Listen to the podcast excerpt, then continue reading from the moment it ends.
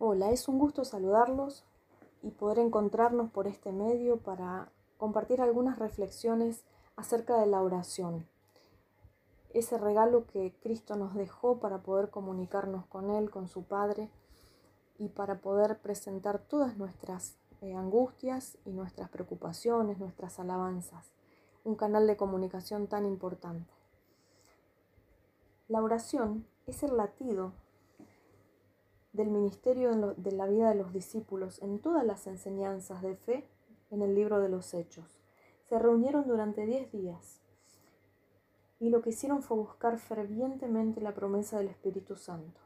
Tres mil hombres se convirtieron y se, se, unieron y perseveraban en la doctrina con los apóstoles, en la comunión unos con otros, en el partimiento del pan y en las oraciones. Recurrían a su mejor amigo Jesús, que estaba a la diestra del trono de Dios, cuando enfrentaban obstáculos abrumadores y el lugar en que estaban congregados tembló, y todos fueron llenos del Espíritu Santo, y hablaban con denuedo la palabra de Dios. La iglesia primitiva escogió diáconos para que los discípulos, los apóstoles, pudieran persistir en la oración y en el ministerio de la palabra.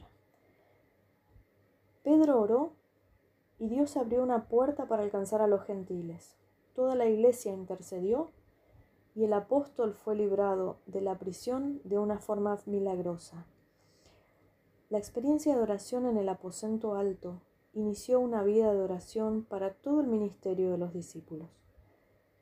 Mediante la oración desarrollaron corazones confiados. Mediante la oración establecieron una actitud de dependencia del Todopoderoso mediante la oración. Reconocieron su debilidad y buscaron la fuerza de Dios. Mediante la oración admitieron su ignorancia, buscaron la sabiduría de Dios. Los discípulos reconocieron abiertamente sus limitaciones y clamaron por su poder infinito.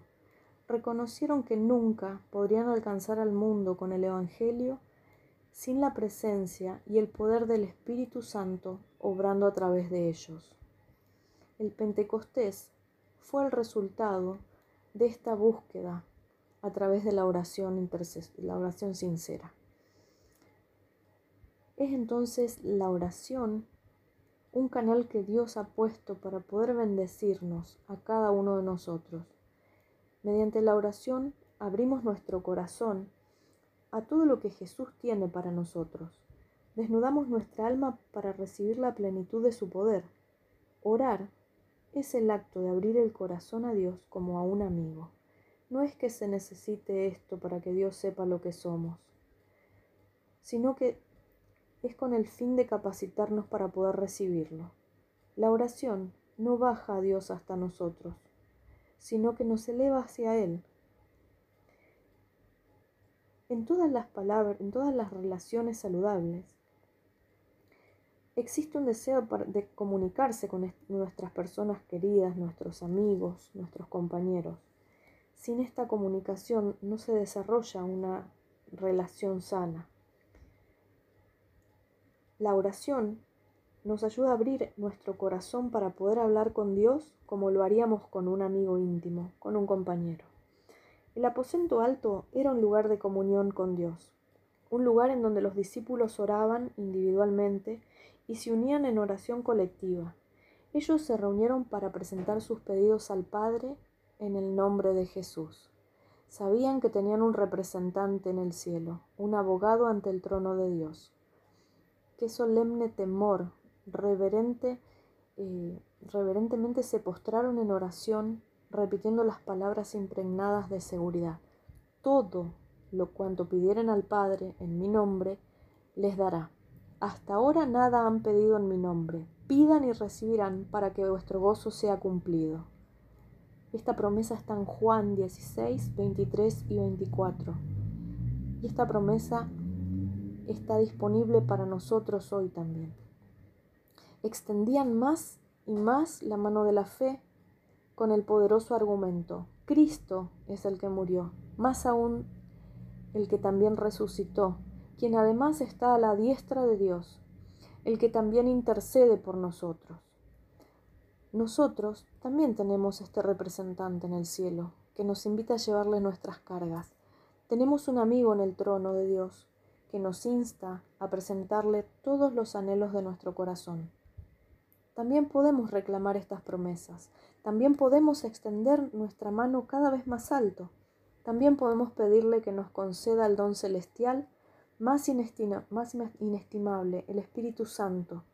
Él nos invita a ir al trono, ahora para reclamar estas preciosas promesas. El gran conflicto entre el bien y el mal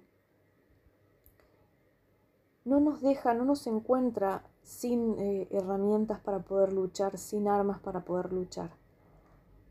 El arma más poderosa que tenemos es la oración para poder vencer al enemigo. Uno de los principios fundamentales del universo de Dios es la libertad de elección. Dios nunca forzará nuestra voluntad, nunca nos manipulará para que le sirvamos aunque diariamente obran nuestras vidas impresionándonos mediante el Espíritu para que tomemos decisiones correctas, mostrándonos su amor, para permitir que su participación en nuestra vida eh, sea plena, Él se autolimita y Él espera que seamos nosotros los que decidamos incluirlo en nuestras vidas. Cuando nos arrodillamos ante Él en oración, Él respeta nuestra decisión de intercesión en nuestra vida y Él puede obrar en esa situación. Su Espíritu Santo nos impresiona y nos convence antes de orar, pero su Espíritu nunca nos llenará ni nos capacitará hasta que lo busquemos en oración.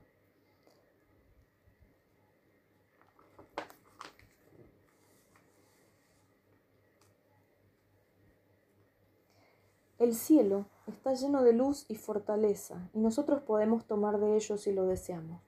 Dios está esperando a derramar su bendición sobre nosotros. Tan pronto como nos acerquemos a Él y mediante una fe viva nos aferremos a sus promesas, Él va a interceder por nosotros.